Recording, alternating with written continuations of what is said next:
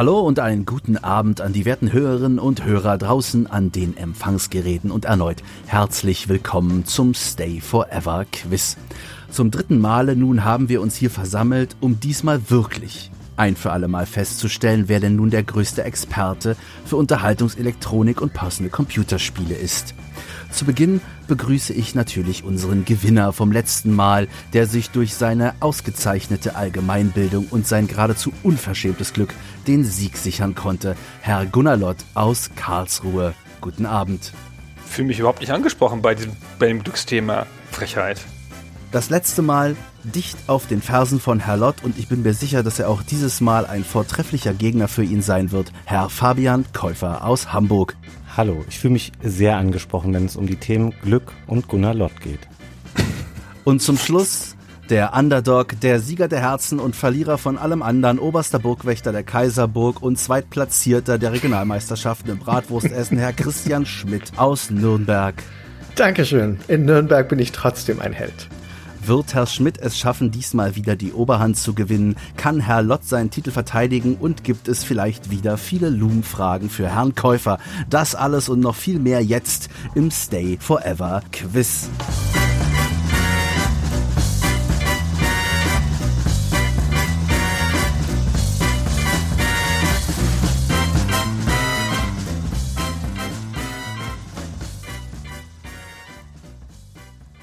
Die Regeln. Es gibt zwei Hauptkategorien von Fragen. Hauptsächlich stelle ich Ihnen Fragen mit Antwortmöglichkeiten, aus denen Sie eine auswählen. Hier beginnt immer der Spieler mit den meisten Punkten. Bei Gleichstand entscheide ich. Ist eine Antwort richtig, gibt es einen Punkt. Ist sie falsch, einen Punktabzug. Außerdem gibt es zwischendrin vereinzelte Buzzerfragen, bei denen der Antwortknopf betätigt werden muss, und zwar dieser hier. Hier eine Änderung zum letzten Mal zur Eliminierung krankhafter Hasenfußigkeit. Eine richtige Antwort gibt drei Punkte, eine falsche aber keinen Abzug. Sie dürfen allerdings nur einmal buzzern. Zwischendrin gibt es auch die eine oder andere Frage, die leicht von den Regeln abweicht. Das werde ich dann aber schon rechtzeitig erläutern. Und gleich vorweg, natürlich wartet auch diesmal am Ende eine Frage zu Ihrer Allgemeinbildung. Diese wird fünf Punkte geben oder fünf Punkte Abzug. Schließlich ist da draußen in der weiten schönen Welt alles wichtiger als das Wissen um Bits und Bytes. Die Fragen stammen auch diesmal zum Teil von unseren großzügigen Unterstützern auf Patreon. Und Sie, liebe Hörer, sind auch wieder eingeladen mitzuraten. Kuscheln Sie sich um das Radio, parken Sie das Automobil am Straßenrand und werfen die bucklige Verwandtschaft raus oder fesseln Sie die Kinder. Nun geht's los. Meine Herren, sind Sie bereit? Ja. Ja. Mhm. Die erste Frage von Bastian Fischer. Der möchte wissen. Im Spiel Monkey Island muss Guybrush Threepwood drei Prüfungen der schrecklich wichtigen Piraten bestehen. Welche der folgenden Antworten ist keine der Aufgaben, die ihm gestellt werden? A. Ein Schatz heben. B. Zehn Minuten die Luft anhalten. C. Das goldene Idol von Gouverneurin Marley stehlen. Oder D. Die Schwertmeisterin von Mealy Island besiegen. Herr Lott als Gewinner vom letzten Mal, beginnen Sie. Ähm, A. Einen Schatz heben. Herr Käufer, Ihre Antwort? Ich ähm, glaube auch, es ist A, einen Schatz heben. Herr Schmidt. Okay, also natürlich muss er einen Schatz heben.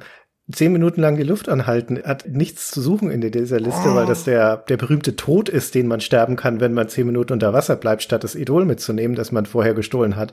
Also Antwort B, zehn Minuten die Luft anhalten ist falsch. Unangenehm. Ich habe nämlich auch gedacht, also ich konnte mich so konkret an diese Szene erinnern, einfach, dass es diese, diese Todesszene gibt. Und deswegen dachte ich, das gehört irgendwie in das Spiel und gehört sicherlich auch zu diesen Aufgaben. Aber ich glaube, du hast recht. Herr Schmidt hat auf jeden Fall recht und Sie haben auch recht, Herr Käufer, diese Szene gibt es im Spiel. Guybrush wird auf die Probe gestellt, ob er wirklich zehn Minuten die Luft anhalten kann. Im ersten Kapitel hat man nämlich zehn Minuten Zeit, aus dem Wasser zu entkommen, in das einen der Sheriff bzw. LeChuck geworfen hat. Schafft man das nicht, erlebt man einen waschechten Adventure-Tod und muss neu laden. Es ist aber keine der drei Prüfungen. Ein Punkt für Herrn Schmidt das quasi das, was ich gerade gesagt habe, nur noch mal ausführlicher erklärt. Aber danke für den Punkt, nehme ich gerne. Eigentlich sollte das eine einfache Frage zum Einstieg werden. Fand ich auch. So viel zum breiten Allgemeinwissen vom Herrn Lott. Wenzel Kubitzer aus Mainz fragt. Die berühmte Kopfgeldjägerin Samus Aran aus der Metroid-Reihe wurde nach dem Tod ihrer Eltern durch welche Alienrasse adoptiert? A. Die Alimbitch, B. den Space Pirates, C. von den Chozo oder D. von den Luminoth. Herr Schmidt. Wäre ich mal nicht so vorlaut gewesen, Alter. Ah, ich habe keine Ahnung. Und Fabian hüpft aus seinem Stuhl gerade schon rauf und runter. Space Pirates ist sicher Quatsch. Ich würde jetzt einfach mal A sagen, Olympic, weil es einigermaßen nach einer Alienrasse klingt. Sehr schön.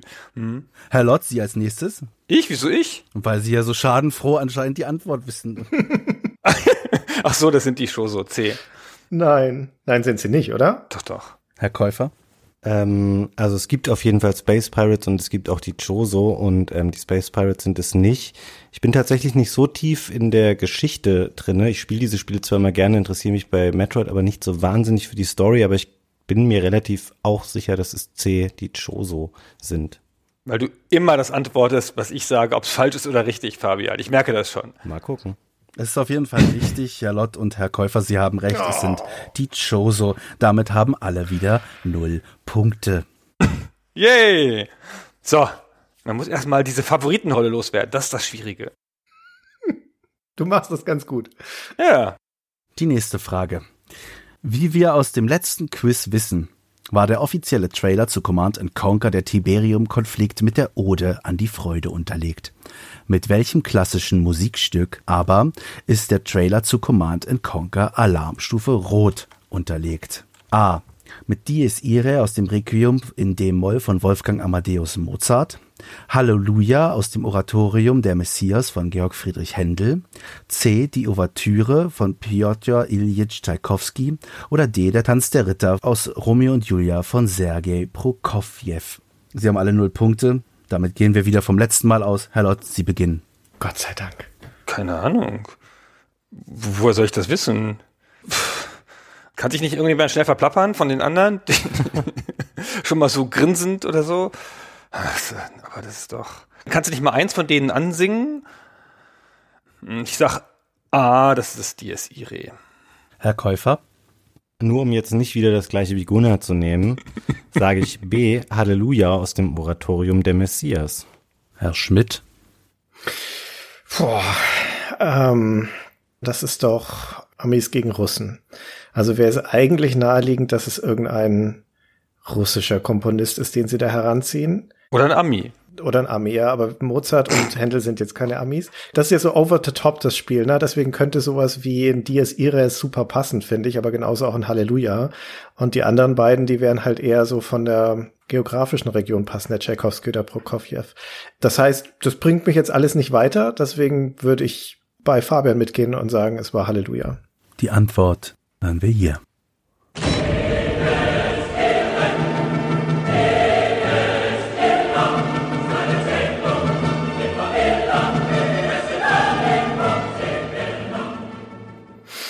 Das heißt, der Lott hat recht gehabt. Das ist ja unangenehm. Es tut mir so leid. Herr Lott hatte recht und führt mit einem Punkt, Herr Käufer und Herr Schmidt minus ein Punkt. Das ist dieses berühmte Glück, von dem man so viel hört, ne? Die nächste Frage. Dennis fragt, wie viel RAM hat eine Atari 2600 Konsole und welche Taktfrequenz hat die CPU des Geräts?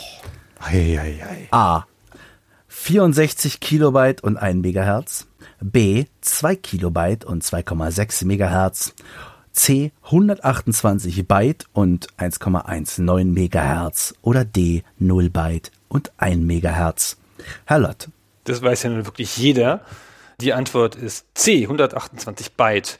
Die Megahertzzahl hätte ich jetzt nicht gewusst, aber das wird schon die sein, die bei 128 Byte steht. Herr Schmidt. Er sagt das mit solcher Sicherheit. 64 Kilobyte können wir gleich ausschließen und die 2 Kilobyte auch. Die, vor allem die 2,6 Megahertz ist zu viel. Hm. Also ist definitiv eines der, der letzten beiden Optionen. Hat es jetzt RAM oder nicht? Das ist die Frage. Aber Ja, ich würde, ich würde mich Gunnar anschließen. Das wird schon C sein. Gunnar hat das natürlich nur deswegen mit so einer Sicherheit gesagt, damit er uns mit seiner Unwissenheit dann mit reinreißen kann, damit wir auch einen Minuspunkt bekommen. Der Fabian leidet doch an der Monkey Island Frage. Ich merke Ich das würde schon. euch recht geben, A und B sind es nicht. Ähm, vielleicht ist es wirklich so ein Ding, aber das kann doch nicht null Byte RAM haben. Ich sage auch C. Sie alle drei liegen richtig. Ui, hast du es wirklich gewusst, Gunnar? Ja, ja, ja. Also, ja, ja, äh, ja. Christian hat sie hergeleitet. Also, das passt schon. Wie großzügig.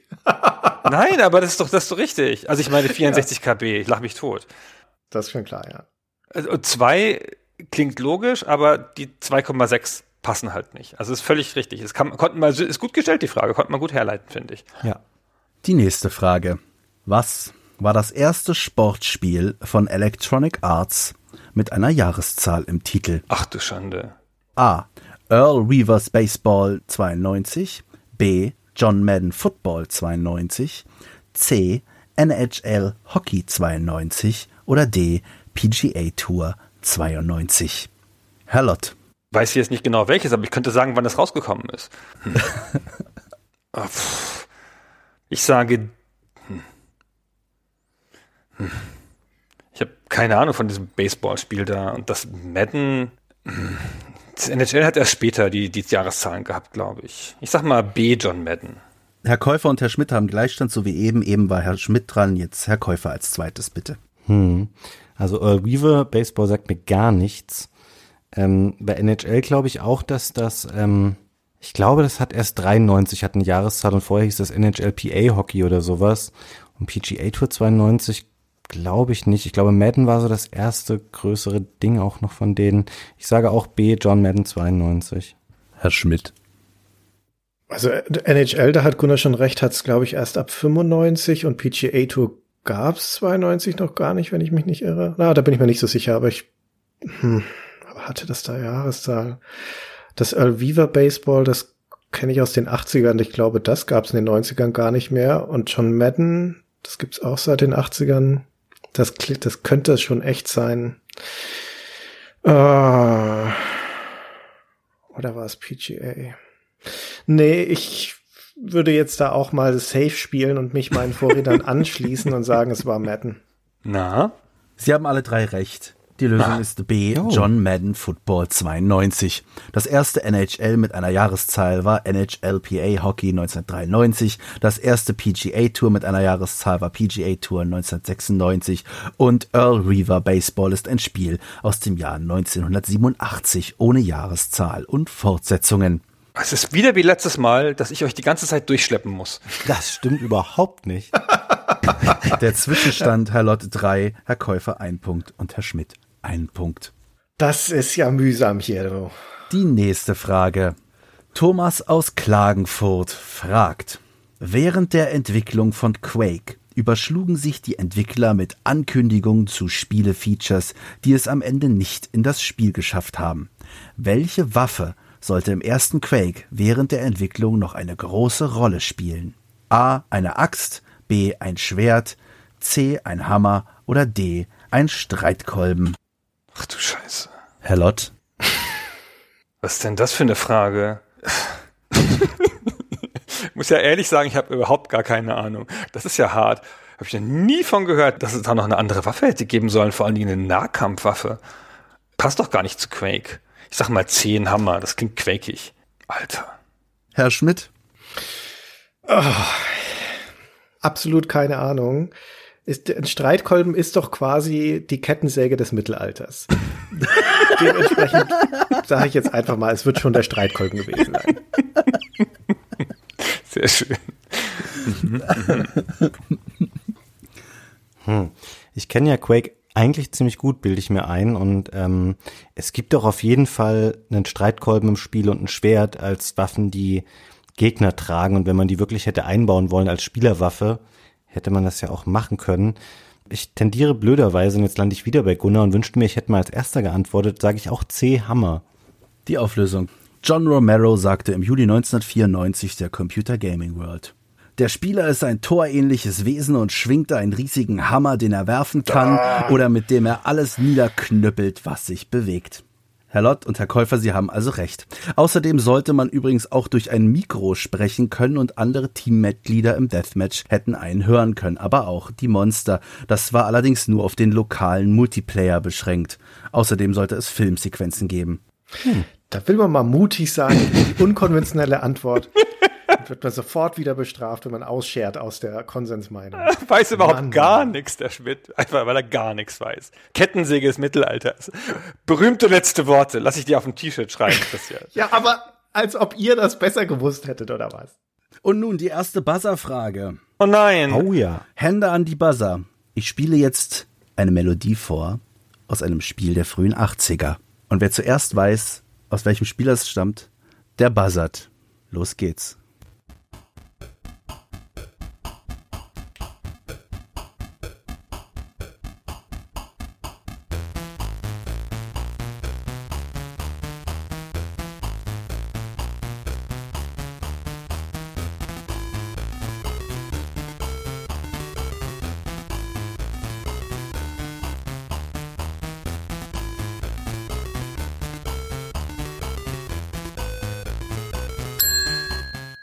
Herr Schmidt hat gebuzzert. Das ist die Titelmelodie von Mule. Richtig. Drei Punkte für Herrn Schmidt. Oh, jetzt geht's mir besser. Komisch, ich dachte, ich wüsste das. Ich bin mir aber ziemlich sicher, dass ich nicht die Titelmelodie von Mule kenne. Vielleicht wurde das später mal gecovert irgendwo. Leider hat Herr Schmidt kurz vor der schönsten Stelle gebuzzert, deswegen noch mal kurz ein bisschen länger.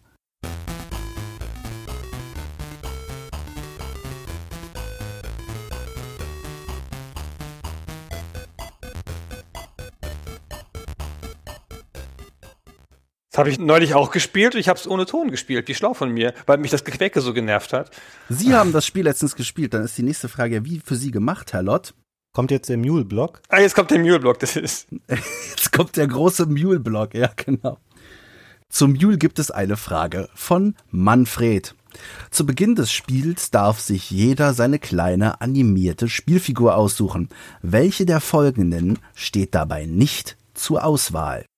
A ein seelenloser Roboter, Mektron, B, eine Echse mit langem Schwanz, Dinosaur, C, ein straußenartiger Vogel, Legit, oder D, ein hüpfender Sack, Spheroid. Herr Lott, Sie führen mit vier Punkten. Ach, ich. Äh, ja, nun. Ja, ich habe zwei von denen erkannt, aber ähm, ich bin bei zweien auch nicht sicher.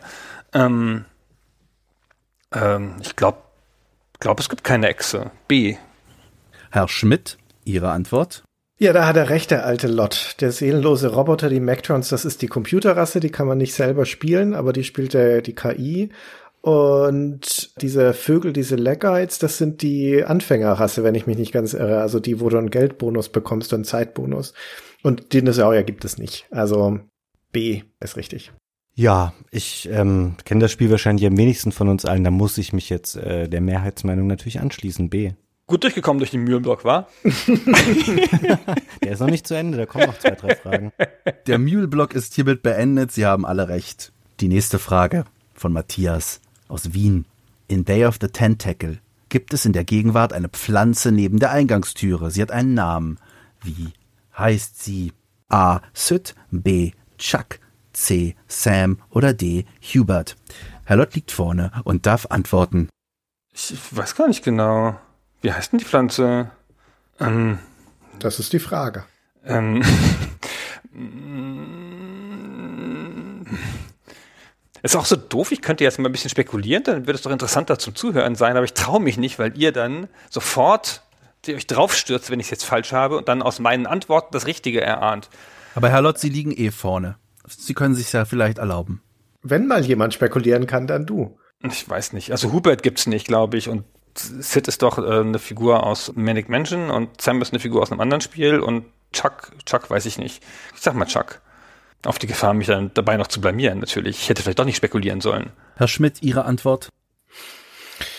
Also, das stimmt schon. Sid ist eine Figur aus dem ersten Teil und Chuck kommt doch, glaube ich, auch schon Manic Menschen vor. Ist das nicht die gleiche Pflanze, die man da in der Bibliothek mit dem radioaktiven Wasser füttern kann?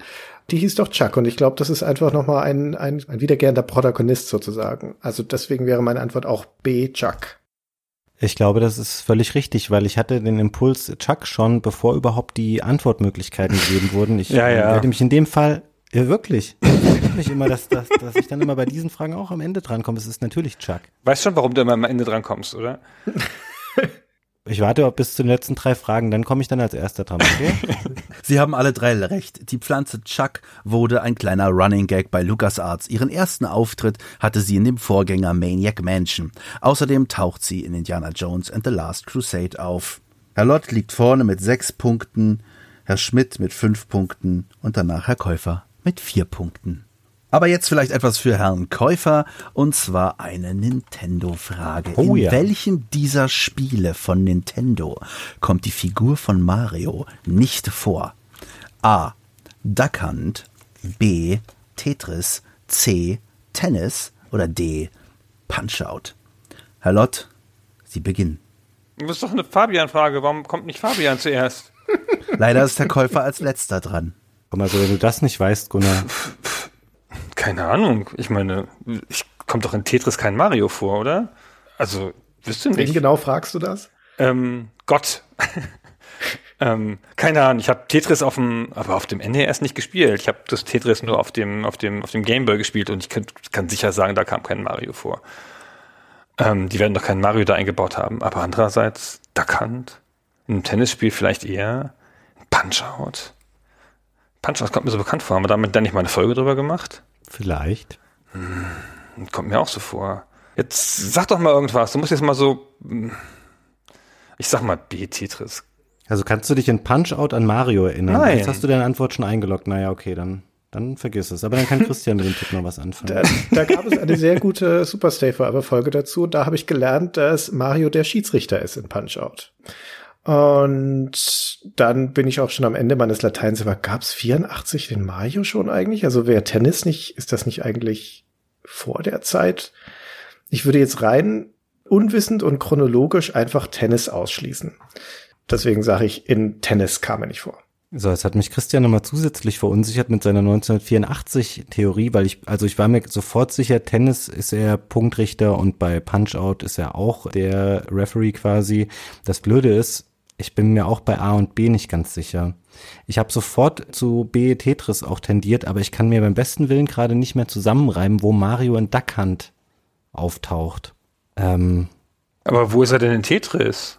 aber Tetris, bei Tetris, wo soll der denn da auftauchen? Ich, äh, ich kenne halt das NES-Tetris leider nicht so gut. Ich verstehe es nicht. Ich weiß es auch nicht. Aber bei Duck Hunt, ich sag B Tetris. Ihr seid so langweilig.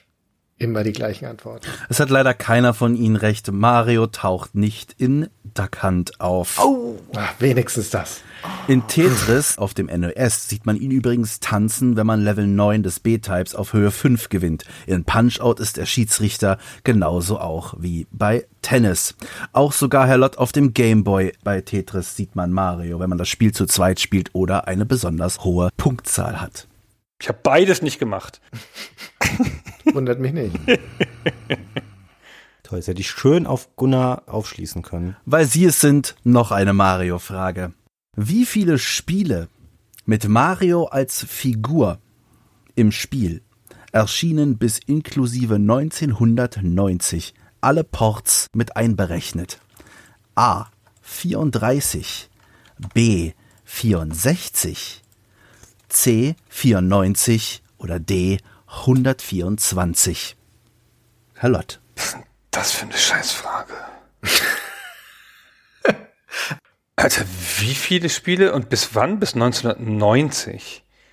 Also in den 80ern. Und das ist alles. Also, das heißt Mario als Figur, das heißt, also Donkey Kong zählt. Donkey Kong zählt, ja. Genau, aber ähm, Punch-Out zählt nicht. Doch, haben wir doch gerade gelernt. Ich habe verstanden als steuerbare Figur. Also als Figur heißt einfach irgendwo abgebildet im Spiel. Ja, Punch-Out zählt. Alle Spiele, in denen die Figur Mario vorkommt. Also, also das sind ja, das sind ja, es gibt ja bestimmt, gibt ja bestimmt zehn Spiele alleine zu Arcade-Zeiten und bestimmt noch mal 15 auf dem Game Watch.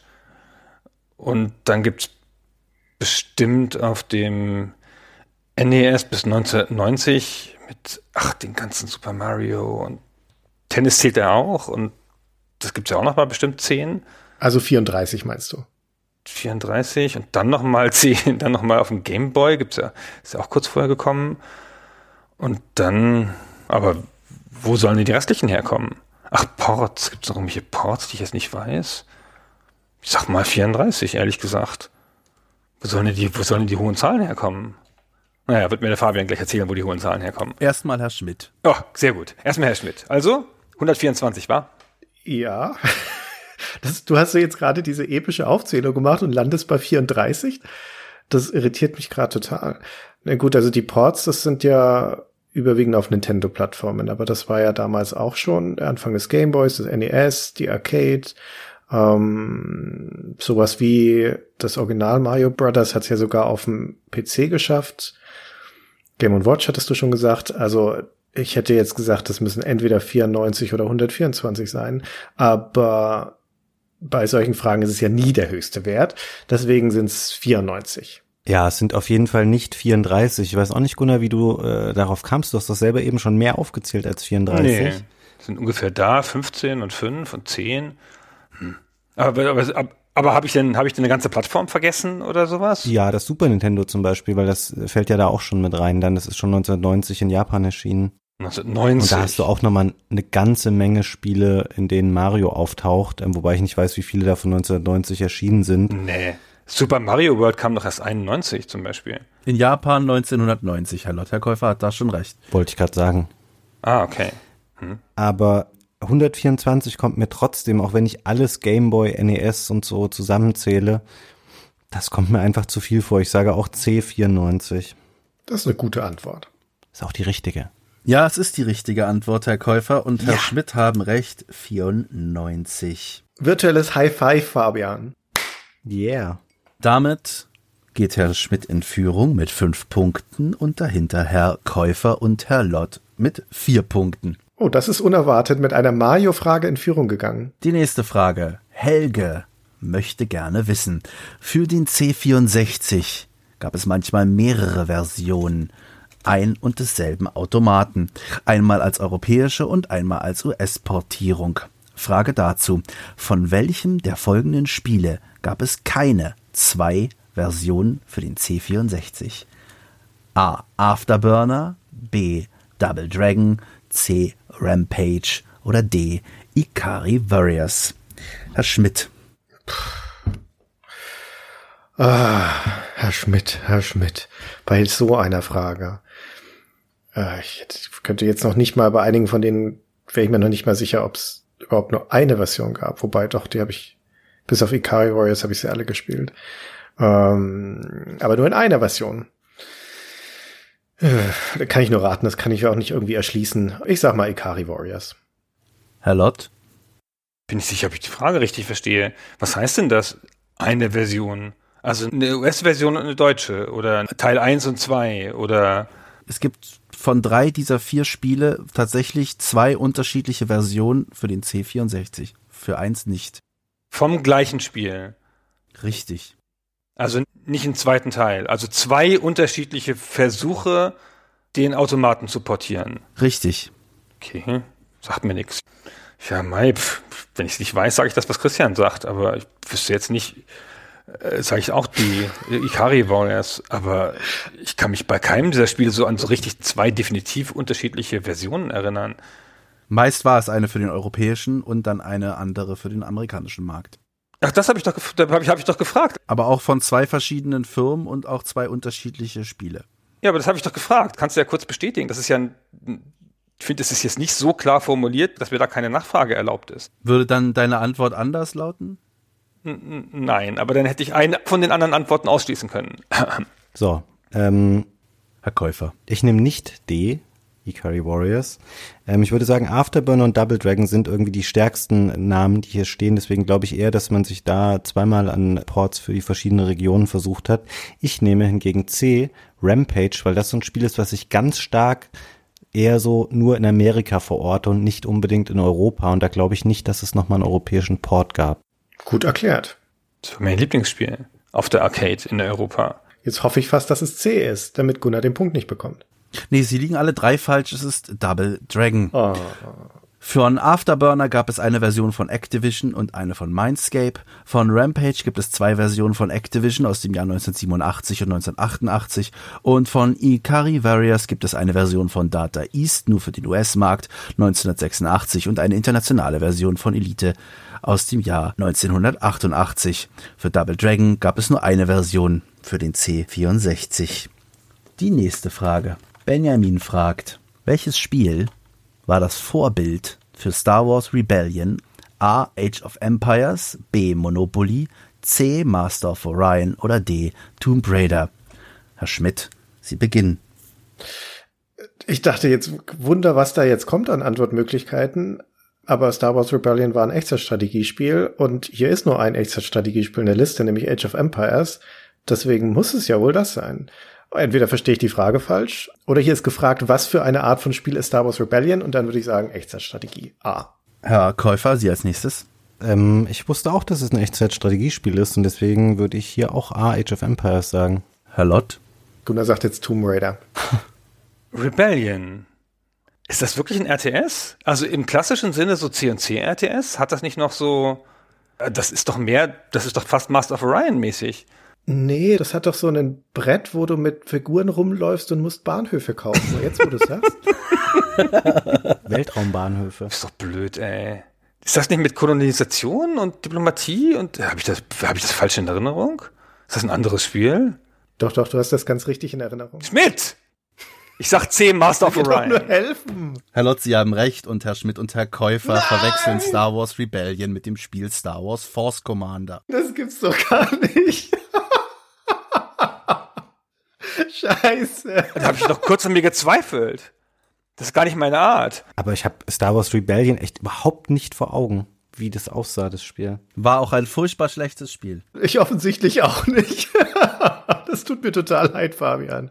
Vor allem aber, weil der Gunnar jetzt den Punkt bekommen hat. War jetzt nur fair. Die nächste Frage.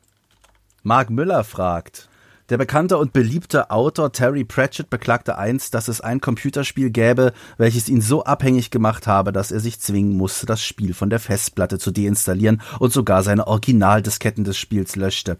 So groß war seine Sorge, dass er Abgabetermine nicht einhalten könne, weil er es zu viel gespielt hatte. Welches Spiel war das? War es A. Lemmings, B. Civilization, C. Master of Orion oder D. Dune 2? Herr Lott. Jetzt muss ich schon wieder, das ist nämlich, deswegen sollte man auch nicht nach vorne kommen. Der hat, ähm, ich kann mich an die Geschichte dazu nicht erinnern. Obwohl ich ja als einziger von den hier Anwesenden schon mal Terry Pratchett persönlich getroffen habe. Um das nochmal kurz. Ah, erzähl die Geschichte nochmal. kurz zu erwähnen. Aber ich meine, Dune war es nicht, das glaube ich nicht. Und Master of Orion war es ja quasi die Antwort auf jedes bisherige Frage gewesen. Ich sag mal Civilization, das ist doch das Spiel, was man klassischerweise deinstallieren muss. Je früher, desto besser. B. Herr Schmidt, Sie sind der Nächste.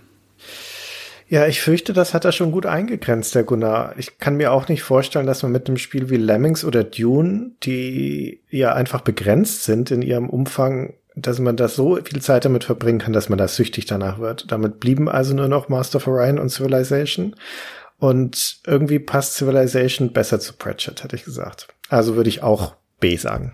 Ihr habt das alles schon ganz richtig hergeleitet und wahrscheinlich ist es auch die dröge richtige Antwort, die ihr gegeben habt. Aber ich fände es so sympathisch, wenn er eher von Lemmings abhängig gewesen wäre, weil das so ein, auch so einen schrägen Humor hatte wie er. Deswegen sage ich jetzt einfach mal A, Lemmings. Herr Lott und Herr Schmidt gehen von einem normalen Computerspieler aus, der wie Sie sich stundenlang von solchen Spielen wie Civilization fesseln lässt.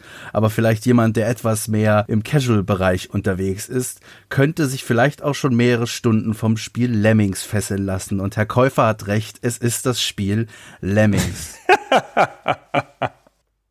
cool, das habe ich noch nie gehört von Pratchett. Glückwunsch.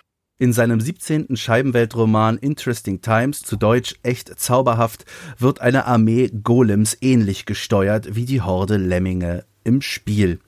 Angesprochen darauf erzählte er die Anekdote, wie er das Spiel löschen musste. Fair enough. Sehr schön. Das ist ein gut verdienter Punkt für Fabian. Als nächstes wieder eine Buzzer-Frage. Ich spiele wieder ein Musikstück vor.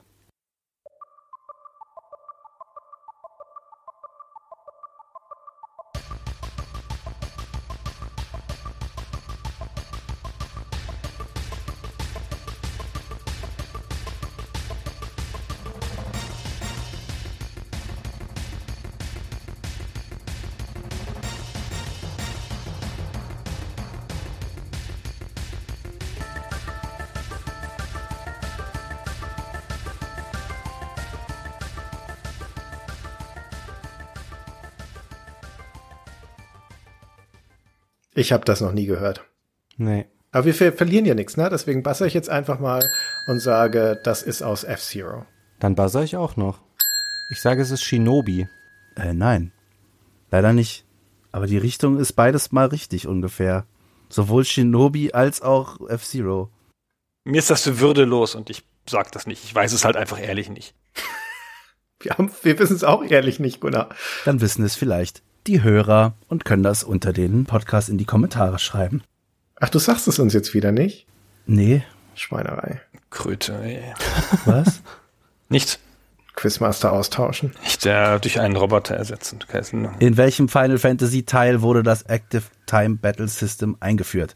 A1, B3, C4 oder D5?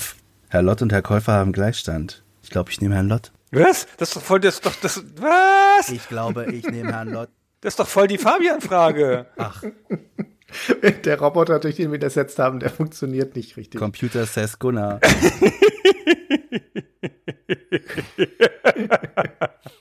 Ist das gemein.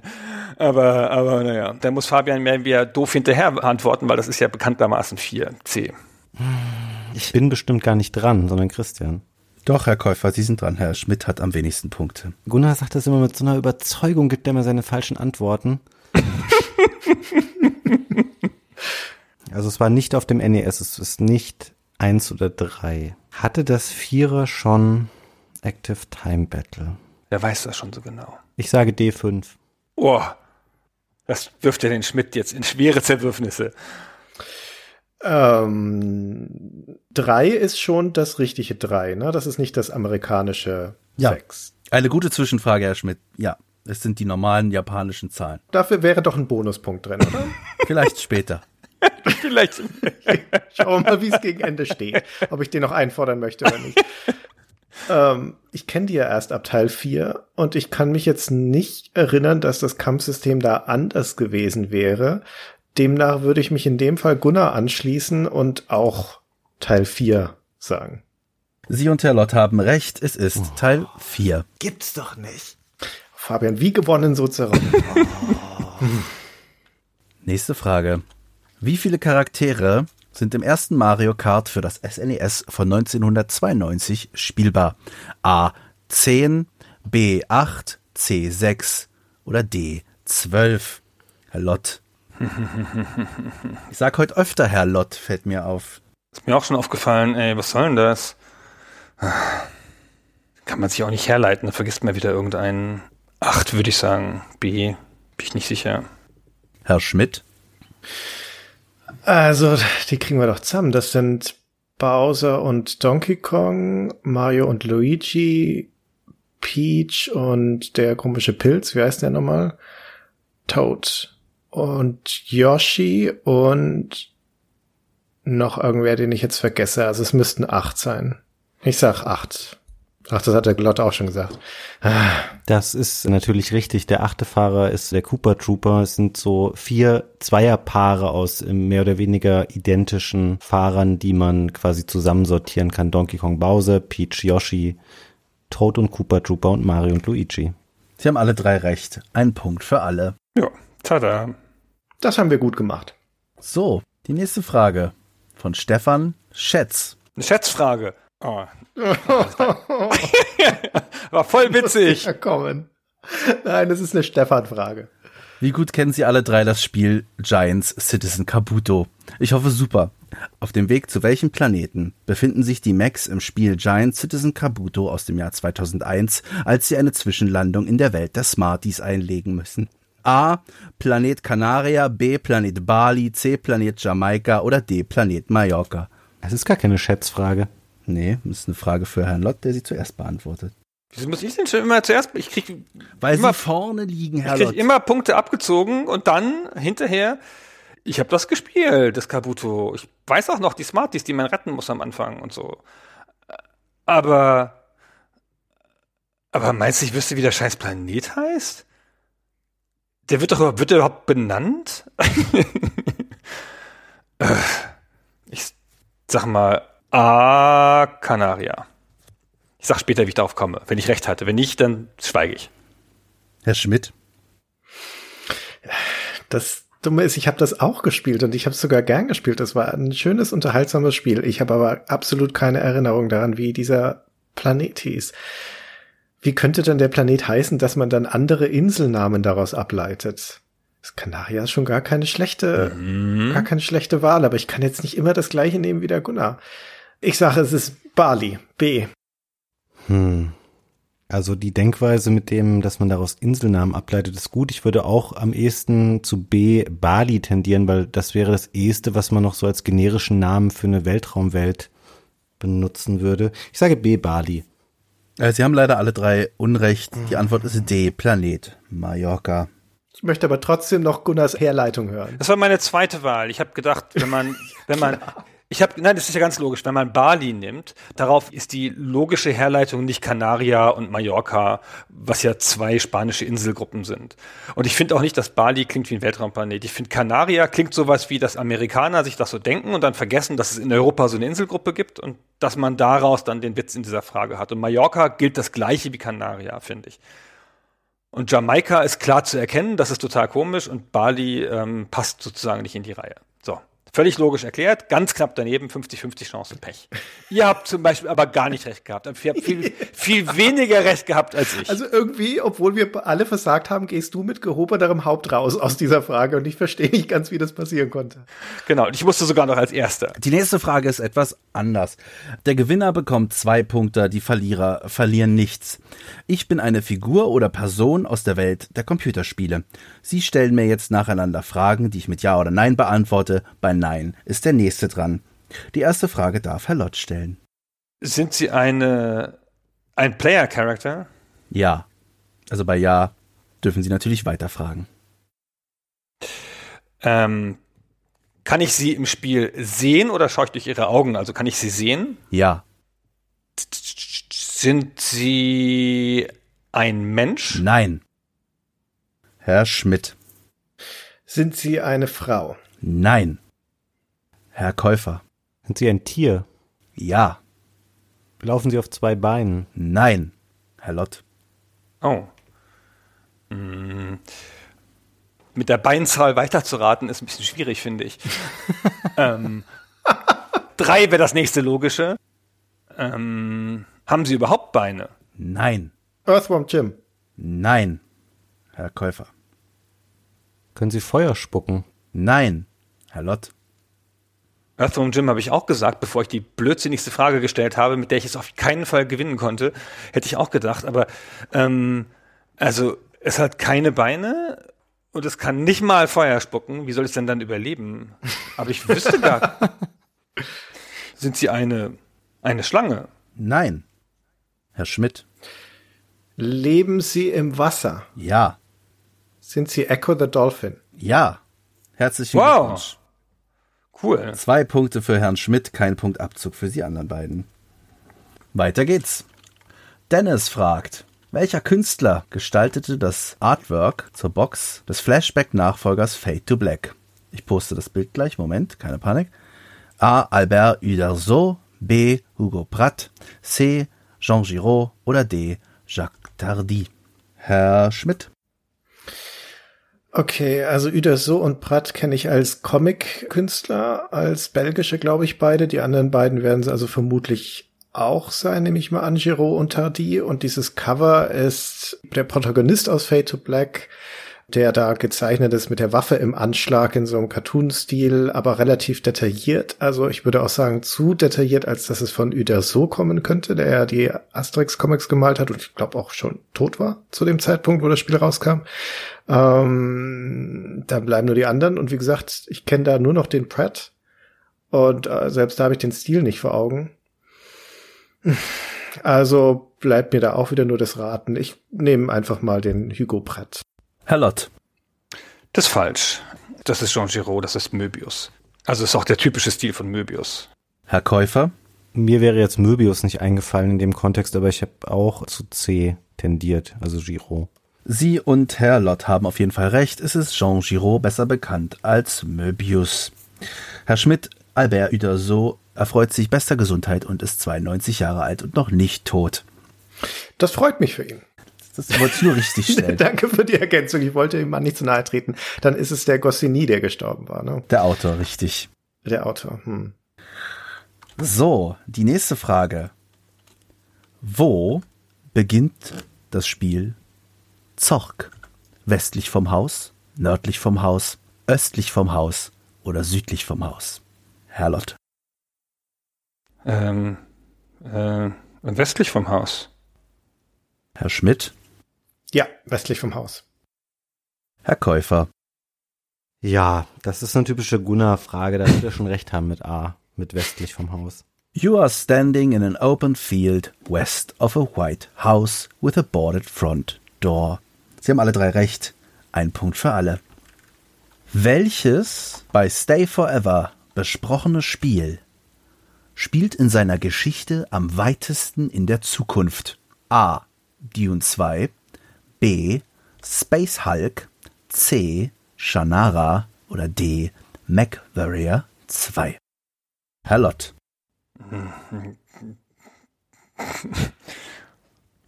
Shannara spielt in der Zukunft? Echt jetzt? Ich meine, Space Hulk spielt 40.000 Jahre in der Zukunft. Das wird ja wohl das weiteste sein. Ich sag mal B, Space Hulk. Herr Schmidt. Bei Dune, da ist es doch dieser berühmte Prolog von dem Film, wo sie sagt, welches Jahr das ist. Uh, the year 10.000, blah, blah, blah, irgendwas. Also das sind 10.000 in der Zukunft, aber Gunnar sagte ja schon, Space Hulk ist 40.000, weil 40k. Also wäre es Dune 2 schon mal nicht. Äh, Shannara, habe ich keine Ahnung, wie weit es in der Zukunft ist. Und Mac Warrior, das hat nur bei Stay Forever. War das nicht auch irgendwie nur ein paar tausend in der Zukunft? Christian. Äh, Lord von so Power, Fantasy, Military, Schmarrn ist ja meine ganz große Stärke. Der Schmidt steht halt nicht so auf Kampfroboter. Also eigentlich müsste man Space Hulk sagen, aber Janara, dass das jetzt hier in der Liste auftaucht, das macht mich ganz kirre. Weil das kann ja auch Hunderttausende von Jahren in der Zukunft sein. Aber ist das nicht so ein postapokalyptisches Szenario, wo noch Artefakte von der vorherigen Gesellschaft auftauchen? Dann kann es ja nicht so weit in der Zukunft sein, wenn es da noch die Überbleibsel gibt. Also sage ich mal Space Hulk. Auch wenn Gunnar das schon wieder gesagt hat. Also ich sag zunächst mal, das wäre natürlich eine fantastische Frage gewesen, um zwei Titel von Superstay Forever auch einzubauen, weil ich natürlich einen eklatanten Rechercherückstand habe, was jetzt diese Spiele angeht. Ich hätte gedacht, der Geheimtipp hier oder die überraschungsrichtige Antwort könnte MacWarrior sein, aber Gunnar hat so entschieden Christian getadelt, als er auch nur darüber nachgedacht hat, D MacWarrior zu nehmen, weil Gunnar anscheinend genau weiß, wann das spielt. Deswegen muss ich natürlich auch B Space Hulk sagen. Jetzt mal ganz ehrlich, MacWarrior 31st Century Combat heißt das im Untertitel. Christian. Ja, sag ich doch, dass das nicht so weit in der Zukunft ist. Warum werde ich dann da angezzt von dir? Das ist doch 10.000 Jahre zu wenig, Christian. Also Herr Lott hat recht und Sie alle drei auch. äh, Space Hulk ist richtig. Es ist, spielt im Warhammer 40k Universum, also 40.000 Jahre. In der Zukunft MacWarrior spielt im 31. Jahrhundert. Shannara im 42. Jahrhundert. Und Dune 2 spielt irgendwann zwischen dem 22. und 26. Jahrtausend. Space Hulk im 41. Jahrtausend. Sie haben alle einen Punkt. So, das war mal die beste Frage des Abends. So, so können Sie jetzt bleiben. Wie viele Fragen kommen denn wohl noch? Kann ich noch aufholen? Sie können noch aufholen, ja. Vielleicht jetzt mit der nächsten Buzzer-Frage. Oh nein. Finger an die Buzzer. Das ist wieder die Titelmelodie eines Spiels. Los geht's.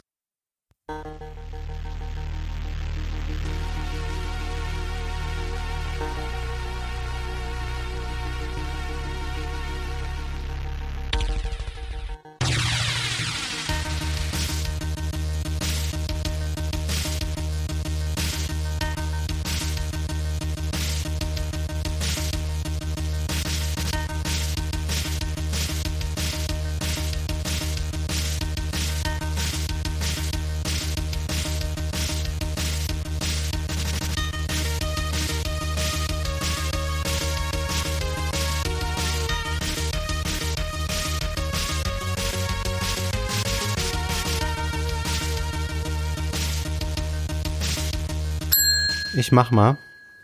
Herr Käufer. Das ist, glaube ich, falsch, aber es ist im Stil so eine Art von Spiel wie Turrican. Richtig. Turrican war genau Ja. richtig. 1990, Soundtrack von Chris Hülsbeck. Drei Punkte Ui. für Herrn Käufer. Finde ich sehr schön, dass wir die Minuspunkte hier gestrichen haben.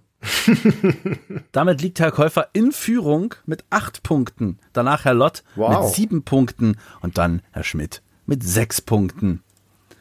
Bleiben wir doch gleich bei Turrican 1. Michael Seidel fragt, wie heißt der Endboss von Turrican 1? A. Zykon, D. Dopkeratops, C. The Machine oder D. Morgul? Herr Käufer. Der Dopkeratops ist so eine komische Wortschöpfung, dass es das fast sein könnte. Mogul ist es nicht. Zykon oder The Machine? Ich sage A, Zykon. Herr Lott. Die Morgul.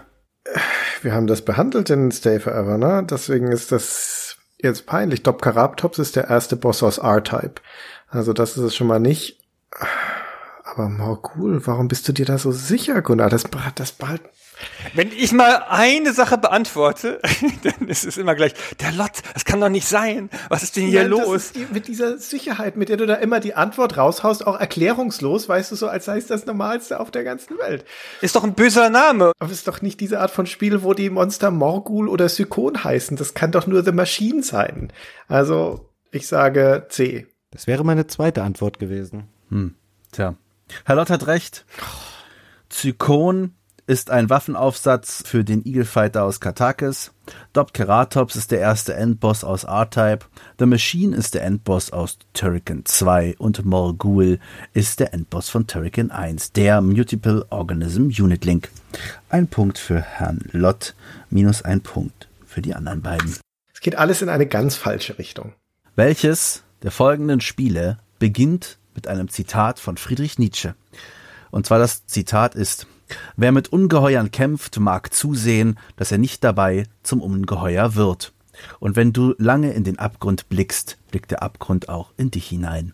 A. Baldur's Gate 1, B. Star Wars Knights of the Old Republic, C. Metal Gear Solid 4 oder D. Super Meat Boy. Super Meat Boy. Herr Lott, Das kommt mir so bekannt vor. Das klingt ja eher nach einem modernen Spiel, finde ich, aber hat sie nicht Baldur's Gate so ein völlig unpassendes Zitat am Anfang? Ich sag mal A, Baldur's Gate. als nächstes Herr Käufer. Also Super Meat Boy würde ich jetzt mal ausschließen. Es kommt einem deswegen so bekannt vor, weil man das Zitat so sehr kennt, aber nicht die Verwendung im Spiel. Ich sage jetzt einfach aus meiner persönlichen speziellen Beziehung zu Hideo Kojima und seiner aufgeblasenen Verweise, die er in seine Spiele packt, sage ich C, Metal Gear Solid 4. Ja, hätte ich mich jetzt auch angeschlossen. Das ist genau die Art von affektierter Voranstellung, die ich bei einem Metal Gear Spiel erwarten würde. Deswegen C. Herr Lott hat recht, Baldur's Gate 1 ist die richtige Antwort. Aber das ist doch so ein komischer Moment, dass da, da, da, wird, da wird doch in dieser komischen Schrift werden doch so ein oder sogar zwei Zitate und das denkt man doch so, hä? In einem Fantasy-Spiel, das passt hier doch überhaupt nicht, ein reales Zitat. Es ist tatsächlich genau das erste, was man im Intro zu Baldur's Gate sieht. Die nächste Frage von Florian Goller.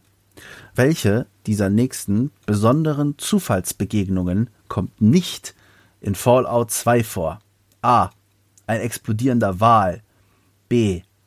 Der Brückenwächter aus Die Ritter der Kokosnuss. C. Die Absturzstelle eines Shuttles der USS Enterprise. Oder D. Die TARDIS aus Doctor Who. Herr Lott. Ehrlicherweise, als du es vorgelesen hast, bin ich sicher gewesen, dass all diese Sachen in Fallout 2 vorkommen. Ja, geht mir genauso. Ich könnte auch schwören, ich hätte sie alle gesehen. Aber vielleicht war irgendeins davon im ersten Teil drin. Ja, das kann sein. Das wäre ja total gemein. Das kam doch alles drin vor. Also, Christian, das kam alles vor. Ich bin mir da auch ganz sicher. Obwohl, Das kommt mir auch so vor. Es ist, alles wäre vollkommen logisch. Also ich hätte, boah, es, ich hoffe, es ist jetzt nicht wirklich, dass, dass man hier unterscheiden muss zwischen Fallout 1 und 2. Aber mach du einfach mal. Ich habe ja noch ein bisschen Zeit. also der und der Brückenwächter und die TARDIS kommt auf jeden Fall auch vor. Ich bin mir nicht so hundertprozentig sicher mit dem Shuttle. Also abgestürzte Raumschiffe findet man schon. Aber ist das auch das Shuttle der USS Enterprise oder ist das irgendein anderes Shuttle? Puh, ist doch C, das ist ja eine Scheißfrage, ey. Hey. Äh, C, also ich bin nicht sicher, ob da wirklich ein Shuttle der USS Enterprise abgestürzt ist oder ob es vielleicht ein, ein Shuttle der USS Excelsior war. Herr Käufer? ähm, ich bin irritiert davon, wie, also wie jetzt der explodierte Wal in die Aufzählung passt, weil er keine popkulturelle Referenz irgendwie ist wie die anderen Sachen. Oh, Fabian. Oh nein, Herr Käufer. Bitte. Bitte was? Oh, wow. Oh, wow. Ja, da muss man auch dazu schreiben, wo es herstammt. Mir ist es nicht klar. Es kommt aus Douglas Adams, aus Per Anhalter durch die Galaxis. So, da kenne ich nur den Film. Taucht er da auch auf? Da kennt er nur den Film. da kennt er. Taucht er vermutlich nicht auf im Film, das wüsste ich jetzt gar nicht. Ja, dann schreibt das doch dazu, dass er aus Per Anhalter durch die Galaxis ist. Ich kenne auch Doctor Who nicht, wenn ich das an der Stelle noch sagen darf. Hm, okay, ja gut. Okay.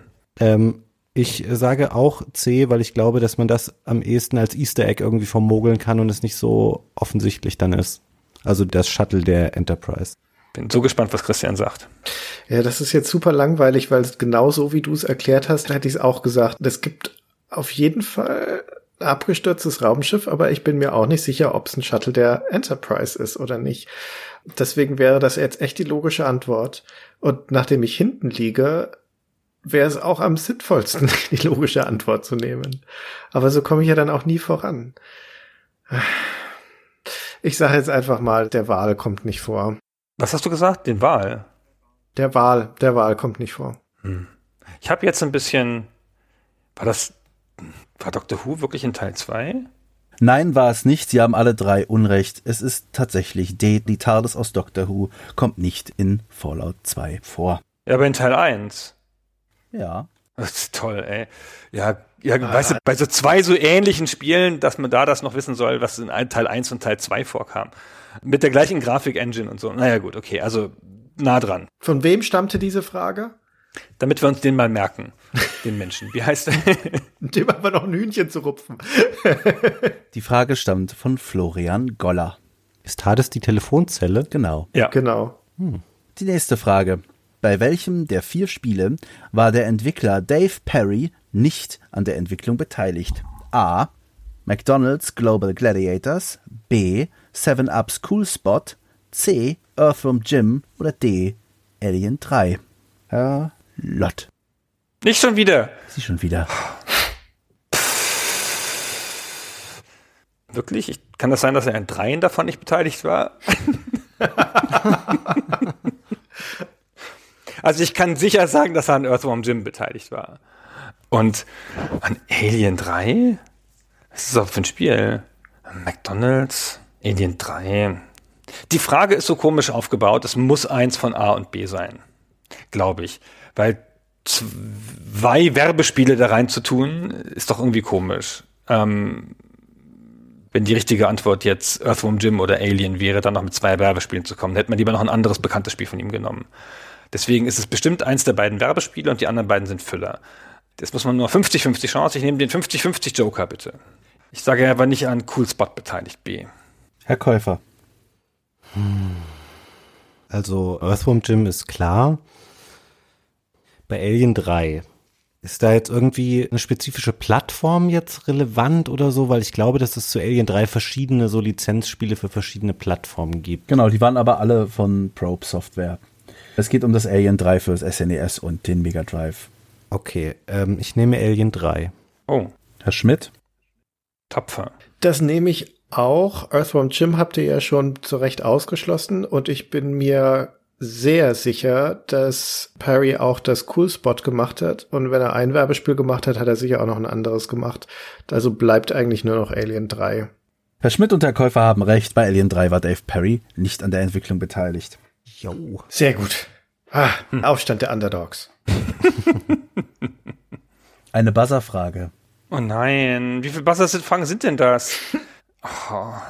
Die Fragen geben am meisten Punkte und man verliert am wenigsten. Also ich weiß nicht, warum sie gegen diese Buzzer-Fragen sind. Ich lese jetzt einen Text vor. Oh, ein Text. Gott sei Dank, keine Musik. Ich lese jetzt einen Text vor, der sich auf der Rückseite einer Spielepackung befindet. Buzzern Sie, wenn Sie meinen zu wissen, um welches Spiel es sich handelt. Los geht's. Lassen Sie sich auf die bisher erstaunlichste Form von Interaktivität außerhalb der realen Welt ein. uh ist eine ergreifende Geschichte in einer riesigen, wunderschönen, gerenderten 3D-Welt, die durch Magic Weather und Time Control Technology zum Leben erweckt wird. Interagieren Sie mit einem riesigen Aufgebot an Figuren, erleben Sie Echtzeitkämpfe mit Moves, die Sie unterwegs gelernt haben und entdecken Sie die Online-Features. Dies ist kein Spiel. Herr Lott? Ist doch Shenmue. Richtig.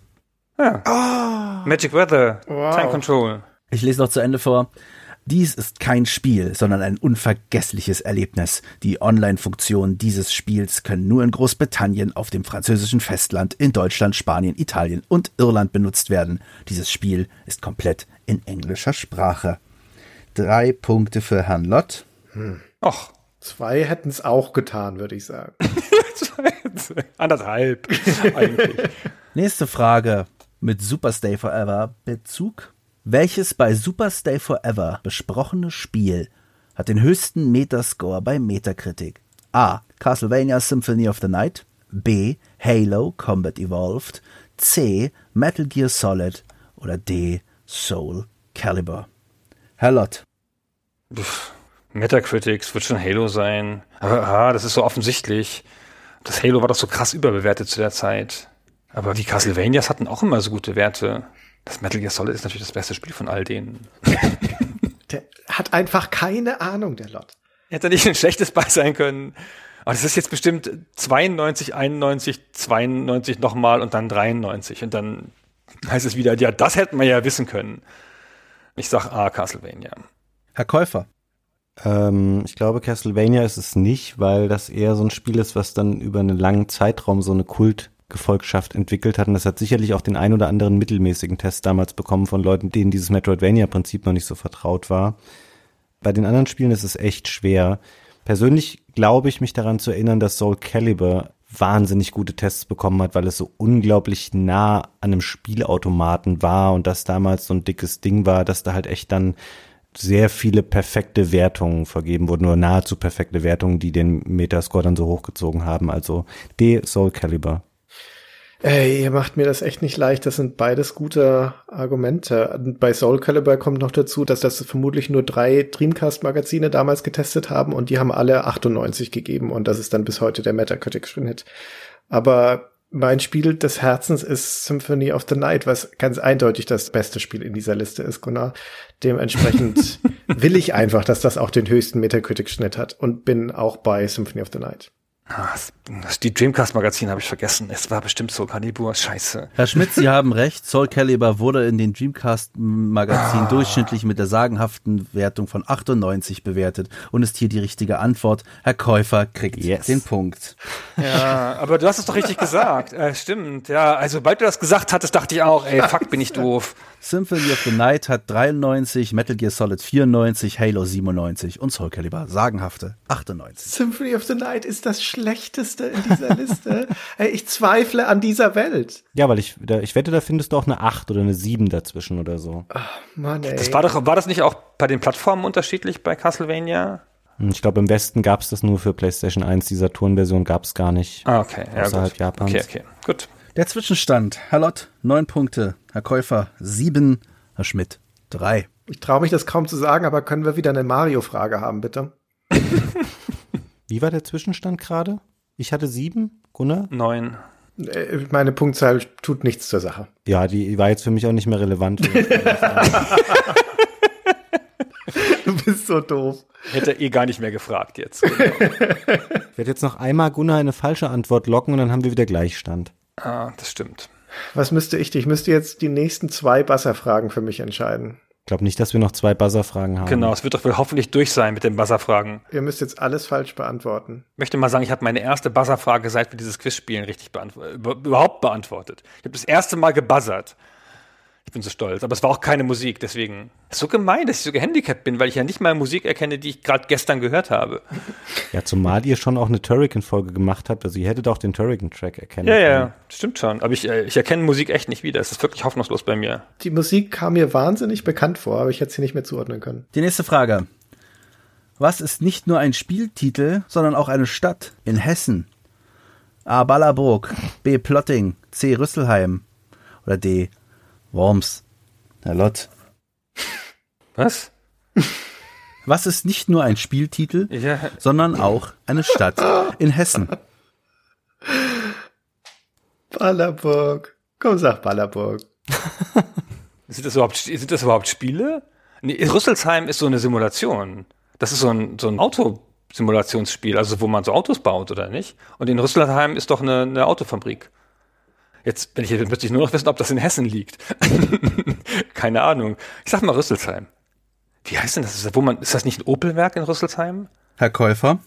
Ey, jetzt mal im Ernst, sind das wirklich alles Spiele? Ja.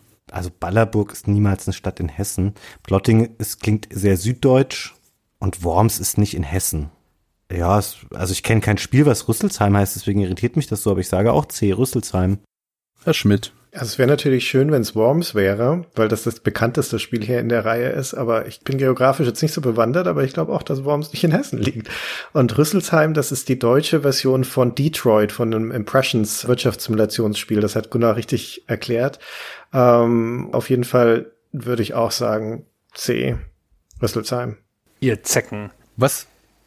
Ihr Zecken, ihr Zecken, was für eine random Beleidigung. weil ihr euch so rein, weil ihr euch so reingezeckt habt in meine sichere Frage, nachdem ich vorausgegangen bin. Herr Lott, äh, zur Verteidigung, ich muss Herrn Schmidt äh, loben. Er hat tatsächlich gerade genau die Antwort vorgelesen, fast genau eins zu eins den Satz vorgelesen, den ich jetzt vorlesen sollte, weil C ist nämlich richtig und Rüsselsheim ist der deutsche Titel der Automobilwirtschaftssimulation Detroit.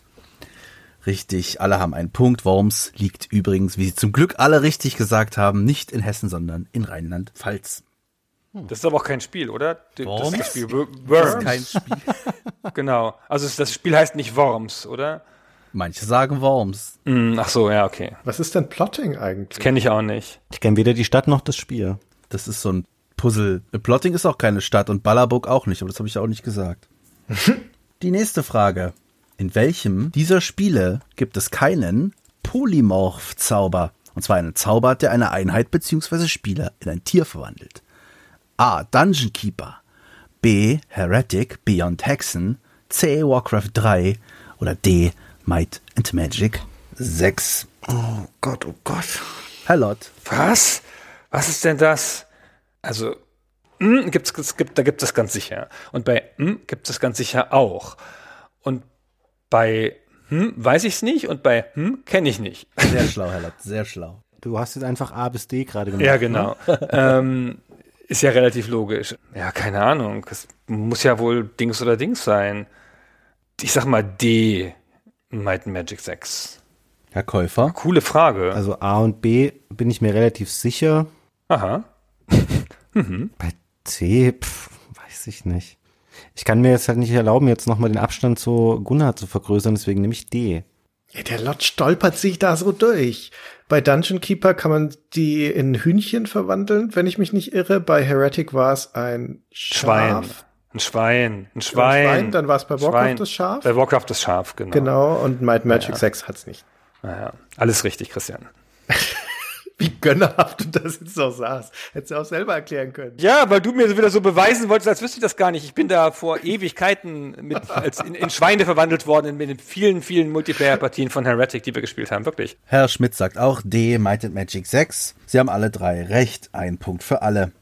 Die nächste Frage. Übrigens, alle Fragen, wo ich keinen Namen vorher sage, kommen von einem anonymen Zuhörer. Was folgt im legendär schlecht übersetzten Intro des Mega Drive Ports von Zero Wing auf die Zeile All your base are belong to us? Also was kommt als nächstes? A. What happened? B. What you say. C. You are on the way to destruction. Oder D. You have no chance to survive. Make your time. Herr Lott. Ähm, Make your time. Ich habe mir das echt oft angeguckt, dieses Intro, weil das ja auf YouTube gut erhältlich ist und so, das wirklich eine Freude ist und es so viele Remixe gibt davon. Aber ob es jetzt, ich glaube, es war B, What You Say. Herr Käufer. Also C, You're on the way to destruction, das ist ja einfach ein völlig fehlerfreier, überhaupt nicht mehr irritierender Satz. Das kann ich mir irgendwie vorstellen. Base I belong. äh, Das All your base I belong to us ist zu sehr so eine sehr starke Aussage. Ich glaube, da würdest du keine Frage wie What happened dahinter stellen. You have no chance to survive, make your time. Nee, es ist B, what you say. Herr Schmidt, what you say. Ich weiß es nicht. Das ist doch ein Dialog. Das What Happened, glaube ich, kommt vorher. Ähm, ja, ich würde auch sagen, What You Say klingt am sinnvollsten. Ich bin auch da dabei. What You Say. Der Dialog geht. What happened? All your base are belong to us. You are on the way to destruction. What you say? You have no chance to survive. Make your time. Ha ha ha ha. Die Antwort war also Wie C. schön du das vorgelesen hast. Sie liegen alle leider falsch. Verdammt. Nicht so falsch, wir liegen nur eine Zeile daneben. Ja, genau. Eine Näherungsfrage. Wer am nächsten dran ist, bekommt den Punkt. Die anderen beiden aber keine Abzug. Das haben wir auch beim letzten Mal bei diesen Chatsfragen nicht gemacht. Wann wurde Doom 2 aus dem Jahr 1994 auf dem Nightmare Schwierigkeitsgrad erstmals offiziell durchgespielt? In welchem Jahr? Herr Lott. Wieso muss ich denn immer anfangen? Weil Sie vorne liegen, Herr Lott, mit zehn Punkten. Hinter Ihnen Herr Käufer mit acht und dann Herr Schmidt mit vier. Das war doch. Ist das nicht erstaunlich kurz erst her? Also so kurz, kurz? So drei Jahre? Und nicht irgendwie sowas wie 97 oder so? Oder was ja auch schon lang wäre für so ein Nightmare, aber ist das nicht so eine. Ist das nicht durch die Presse gegangen vor ein paar Jahren noch? 2015, 2016, 2014, sage ich. Herr Käufer? Wann ist das erschienen ursprünglich? 1994. Also ich meine, heutzutage wird ja alles sofort von irgendwelchen Freaks weggespielt auf dem höchsten Schwierigkeitsgrad, aber es muss irgendwas super krasses sein. Wahrscheinlich dürfen wir hier nicht die gleiche Antwort geben, ne? Ich hätte jetzt auch mal so aus dem Stegreif gesagt, es wird so 20 Jahre oder so gedauert haben. Sage ich halt 2015. Herr Schmidt? Was heißt denn offiziell durchgespielt? Wodurch bitte das offiziell? dass zum ersten Mal eine durchgespielte Demo. Demo im Internet aufgetaucht ist und zum ersten Mal jemand behauptet hat, er hat es legitim durchgespielt. Ohne Cheats und so. Ja. Ja, aber die Demos gibt's ja von Anfang an von dem Spiel. Also das kann ja schon, normalerweise hätte ich gesagt, das muss das gleiche Jahr gewesen sein. Ich habe jetzt aber auch nicht mehr in Erinnerung, wie schwer Nightmare war. Und war der von Anfang an im Spiel der Schwierigkeitsgrad oder kam der erst später dazu? Bin ich mir auch nicht mehr so sicher, aber es muss, also bis die 2010er, das kann nicht sein. Ich hätte jetzt einfach mal gesagt, auf jeden Fall früher, aber da muss ich ja dann nur 2013 sagen, ne? dann bin ich ja am nächsten dran. Also sage ich 2013. Ach, stimmt. Ja, richtig, Herr Schmidt, Sie haben gut taktiert, Sie sind am nächsten dran. Die Antwort ist 1998 wurde der Nightmare-Schwierigkeitsgrad von Thomas Pilger zum ersten Mal offiziell dokumentiert durchgespielt. Vier Jahre nach dem Release. Ja, es ist auch total logisch. Gunnar hat mich mit seiner völlig abstrusen 20 Jahre Differenz völlig aus der Bahn geworfen dann. Herr Lott hat es wahrscheinlich verwechselt, weil erst letztens alle Secrets von Doom 2 entdeckt worden sind. Tatsächlich gab es ein Secret, was jetzt über 20 Jahre niemand entdeckt hat. Hm, keine Ahnung. Es gab jedenfalls, glaube ich, doch in der 2015 oder 2019, dass es da noch irgendeine Berichterstattung gab zu Doom, dass doch irgendwas rausgefunden war. Ja, das ist so, wie Christian gerade sagte. Das letzte Secret wurde gelöst. Das wusste man, dass es das gibt, aber nicht, wie man es auslösen kann. Und, und wann war das? Das war letztes Jahr. Oder Anfang diesen Jahres. Anfang diesen Jahres war das, ja. Ah, okay. Naja, keine Ahnung. Okay. Fabian, es geschieht dir ganz recht. So. Es sind nicht mehr viele Fragen und Jan Fürst fragt, wie heißt der böse Doktor im Spiel Impossible Mission? A. Emery Proton Shooter. B. Elvin Atom Bender. C. Aaron Neutron Catcher. Oder D. Adam Gremlin Hitter. Herr Lott. Das ist ja, eine, das ist ja sehr schöne Antworten, aber dazu haben wir eine Folge gemacht. Er kann doch nicht denken, dass wir so doof sind, das nicht wissen. Das ist ungefähr die achte Frage, die sich auf eine Folge bezieht von Stay Forever, ne? Nee, aber so ganz konkret finde ich, also ich finde, da soll Fabian zuerst antworten, damit wir wissen, Nee, ob nee, er auch nee, die, nee, anderen nee. Fol die anderen Folgen hört. Da werde ich ausnahmsweise mal die gleiche Antwort nehmen wie du, Gunnar. Das ist Elvin Atombender. Herr Käufer? Hätte ich tatsächlich auch so schon gesagt, weil die anderen Nachnamen alle so weird klingen und Atombender klingt wie was, was ich schon mal gehört habe. Herr Schmidt? Ja, das stimmt. Das ist Elvin Atombender. Das bringt mich jetzt aber auch nicht weiter. Endlich hast du mal was richtig. Ja, das fühlt sich gut an, aber dummerweise verkürzt es den Abstand nicht. Äh, Elvin Atom Bender ist richtig. Antwort B. Sie haben alle einen Punkt. Wasserfrage. Oh nein, nicht schon wieder in der Wasserfrage. Eine Buzzerfrage. Aber eine mit Text diesmal. Nein, eine wieder mit Musik. Hoffentlich mal ein Konsolenspiel. Ich hab's schon erkannt. Nee, stimmt gar nicht. Das ist doch so ein Konsolenspiel.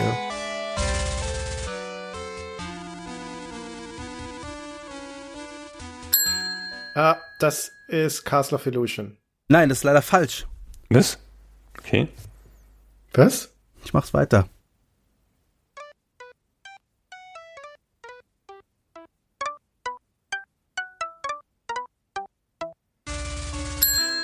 So, ich sage jetzt, ich hätte nämlich auch sofort an Castle of Illusion gedacht, dann kann es nur, wenn das falsch ist, World of Illusion sein mit Mickey und Donald. Richtig. Nein! Ah, das gibt's doch nicht. Oh, das ist so schön, das ist so ein schönes Gefühl jetzt gerade. Fabian, gut, dass wir uns nicht gegenüber sitzen. ja, komm, aber wenn ich den Punkt jetzt kriege, dann wird's wenigstens nochmal spannend, Christian. Drei Punkte. Du führst jetzt bestimmt. Drei Punkte, Herr Käufer. Ja. Drei haben Sie bekommen. Sie liegen in Führung. Die nächste Frage bezieht sich darauf, auf welcher Konsole gibt es mehr Spiele mit der Lizenz bekannter Disney-Figuren? A auf dem Mega Drive, B auf dem NES oder C auf beiden gleich viel? D, wo ist D? Das ist natürlich eine sehr schwammige Frage jetzt, weil wo ist die Grenze zwischen bekannten Disney-Figuren und weniger bekannten Disney-Figuren? ist jetzt Darkwing Duck auf dem NES klassifiziert als bekannte Disney-Figur? Na, also Sega hatte ja immer diesen coolen Deal mit Disney und ähm, da viele gute Spiele. Allerdings hat Capcom auch viele Spiele für Super Nintendo gemacht, aber es können unmöglich exakt gleich viele sein. Es sei denn, es ist super trennscharf und es sind nur fünf oder so auf beiden als richtige Antwort hier zugelassen. Ich muss da jetzt Mega Drive sagen. Herr Lott? Fabian führt ja, ne? Wie viel, wie viele Punkte führt der? Fünf. Ja, ein Punkt vor Ihnen, Herr Lott. Herr Käufer zwölf, Sie elf. Herr Schmidt sechs. Gibt es denn überhaupt irgendwelche Disney-Spiele, die es auf dem SNES exklusiv gab? Nicht auf dem Genesis? Ja, ich könnte dir ein paar sagen. Und wie kommst du dann drauf, dass das, das Mega Drive trotzdem mehr hat? Na, weil da gab es noch mehr exklusiv, die es nicht auf dem Super Nintendo gab. So viele? Echt? Das ist, ich traue mich nicht. Ich, ich nehme A, was soll das? Ich, ich jetzt hier noch ein Risiko eingehe. Aber ich, Ja, du musst aber ein Risiko eingehen, ne? Ansonsten. ich kann noch, mach das bei der letzten, bei der letzten Frage beim Allgemeinwissen. Herr Schmidt? Ja, durch einen wahnsinnigen Zufall gibt's auf beiden Plattformen genau gleich viele Spiele, nämlich jeweils zwölf. Deswegen ist C die richtige Antwort. Das sind viel mehr. Das ist leider völlig falsch, Herr Schmidt. Auf dem Mega Drive gibt es 21 Disney-Spiele, auf dem SNES nur 20. Gut, völlig falsch. Also es war, es ist erstaunlich nah, muss ich sagen. Finde ich auch. Ist gar nicht schlecht geschätzt gewesen. Herr Käufer und Herr Lott. Beide einen Punkt. Ja, lasst mich nur zurück. Ich bin nur eine Last für euch. Christian, wollen wir sagen, am Ende, wenn Gunnar in Führung liegt, dass wir unsere Punkte zusammenwerfen? Das machen wir. Das ist der sagen, Deal. dann haben wir beide gewonnen. Richtig, wir verschmelzen dann wie die Power Rangers, nur um den bösen Lot zu bezwingen. Als letztes gibt es noch zwei Fragen. Wieder eine Was bin ich Frage und danach eine Frage über Ihr Allgemeinwissen. Was bin ich, sind zwei Punkte, ne? Richtig. Und die Allgemeinfrage am Ende? Fünf Pluspunkte oder fünf Minuspunkte, Herr Käufer. Allgemeinwissen ist wichtiger als alles andere. Herr Käufer, was bin ich? Ach so, ähm, bin ich ein Mensch?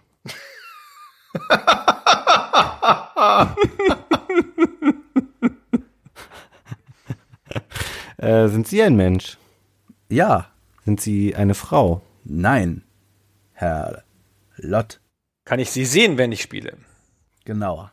Kann ich die, ihre komplette Figur, also den kompletten Körper sehen, wenn ich spiele? Nein. Tragen Sie eine Waffe? Ja. Tragen Sie eine Schusswaffe? Ja. Sind Sie ein Fantasy-Charakter? Fantasy mit Elfen und Zwergen? Ja. Nein. Käufer? Sind Sie Gordon Freeman? Nein. Herr Lott? Was macht ihr denn für komische Fragen? Sind sie ein Charakter in einem Ego-Shooter? Ja. Sind sie ein Ego-Shooter-Charakter aus. Ist es nicht da? Sekunde.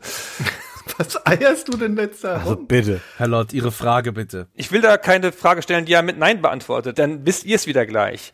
Sind Sie der Doom Marine? Äh, richtig, ja. Ah, na also. Herzlichen Glückwunsch, Herr Lott. Ich will keine Frage stellen, die er mit Nein beantwortet. Dann kommt eine super spezifische Frage. Okay. Ja, was geht's? Es ging ja nicht anders. Ich habe versucht, da noch drum rumzukommen, dass, dann, dass, dass die Frage nach Doom mit Sicherheit mit Ja beantwortet werden muss, aber es ist schwierig. Mit Jahreszahlen und so. Egal. Herr Lott hatte recht. Ich bin der Doom Guy. Es folgt die letzte Frage. Kurzer Zwischenstand. Herr Schmidt kann nicht mehr gewinnen mit fünf Punkten. Was soll das denn heißen? Herr Lott hat 14 Punkte, Herr Käufer 13 Punkte. Jetzt eine Fünf-Punkte-Frage. Boah, ey. Christian, beantworte du die mal. Wir gönnen dir das. Ja, es spielt eigentlich keine Rolle. Ne? Wir könnten auch sagen, die zählt drei Punkte oder zwei oder einen.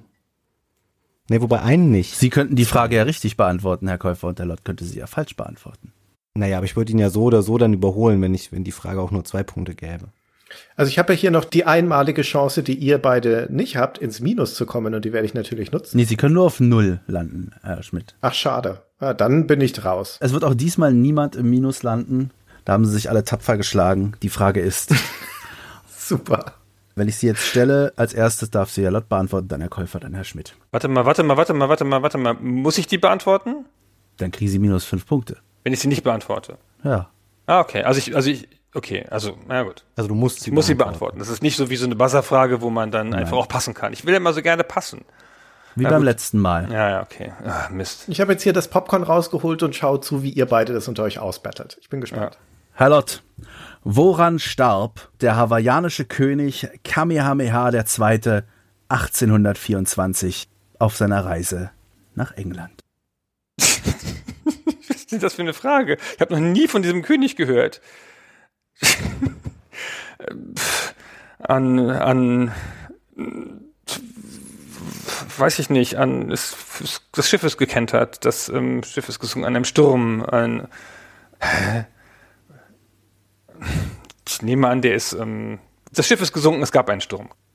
Herr Käufer, Ja, das legt die Schiffsgeschichte natürlich irgendwie nahe. Wie war nochmal die exakte Frage? Das Ende der Frage? An was starb der hawaiianische König Kamehameha II. 1824 bei seiner Reise nach England? Das mit der Schiffsreise ist gar nicht. Ja gut, aber was, was soll es sonst gewesen sein? Es war, das Flugzeug ist abgestürzt, Fabian, sag das. Äh, Ähm, ja, entweder ist er gesunken oder es ist Skorbut oder irgendeine banale Krankheit oder so. Ah, Was stirbt man denn an den Pocken? Das ist meine Antwort. Ihre Antwort ist Pocken. Ja. Herr Schmidt, Ja, gute Frage. Woran stirbt man denn bei so einer Seereise? Von Piraten. Vielleicht ist er von Piraten Kiel geholt worden oder sowas. Aber ich würde sagen, der ist erstickt. Der ist, er hat, hat eine Fischgräte in den Hals bekommen und ist erstickt. Sie liegen alle drei falsch. Sowas. Herr Käufer, Sie waren so nah dran. Es ist wirklich eine banale Krankheit. Es waren die Masern, mit denen er vorher noch nie in Kontakt Oh kam. Mann, ey. Deswegen lautet die Botschaft, lasst euch impfen. Das wollte ich jetzt sagen. Entschuldigung. Das hatte ich mir so schön zurechtgelegt. Darauf lief es hinaus. Okay. Ich, ich finde, Krankheit an sich könnte man hier als halbrichtige Antwort gelten lassen. Gibt's auch einen halben Punkt für. Nee, Da zweieinhalb. bin ich auch dafür. Dann gibt's auch einen halben Punkt für Herrn Käufer. Das ist sehr gut, Ich ja. möchte übrigens meine Punkte mit Fabian zusammenlegen. Das können wir auch gerne machen. Dafür muss einer von uns dann in der nächsten Runde aussetzen.